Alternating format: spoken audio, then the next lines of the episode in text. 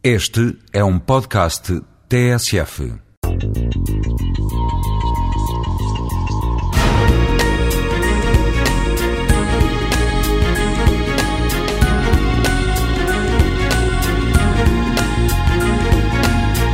Não há zénios sem obra.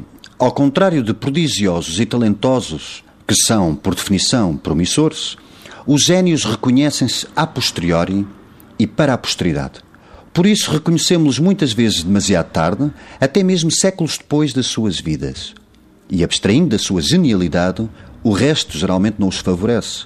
A miséria e a infelicidade de Van Gogh são disto exemplo entre as de muitos outros. Mas o que nos leva a reconhecê-los ao Van Gogh e aos outros como zénios? Aqui importa sobretudo quem reconhece. Não são os críticos literários tratando-se de Shakespeare, nem os críticos de arte tratando-se de Van Gogh, nem são os cientistas tratando-se de Einstein. Claro que todos estes importam, mas quem os reconhece aos gênios é a cidade, a polis como comunidade de cultura. É que o gênio não é uma categoria psicológica, menos ainda científica, mas realmente a maneira de reconhecermos e apreciarmos uma cultura ao mesmo tempo nossa e universal.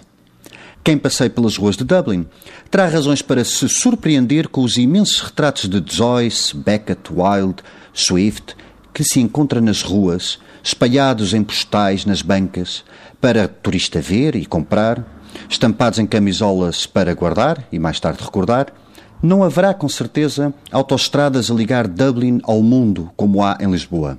Mas porque são outras as pontes, pontes que também poderiam partir de Lisboa se prestássemos mais atenção aos nossos gênios.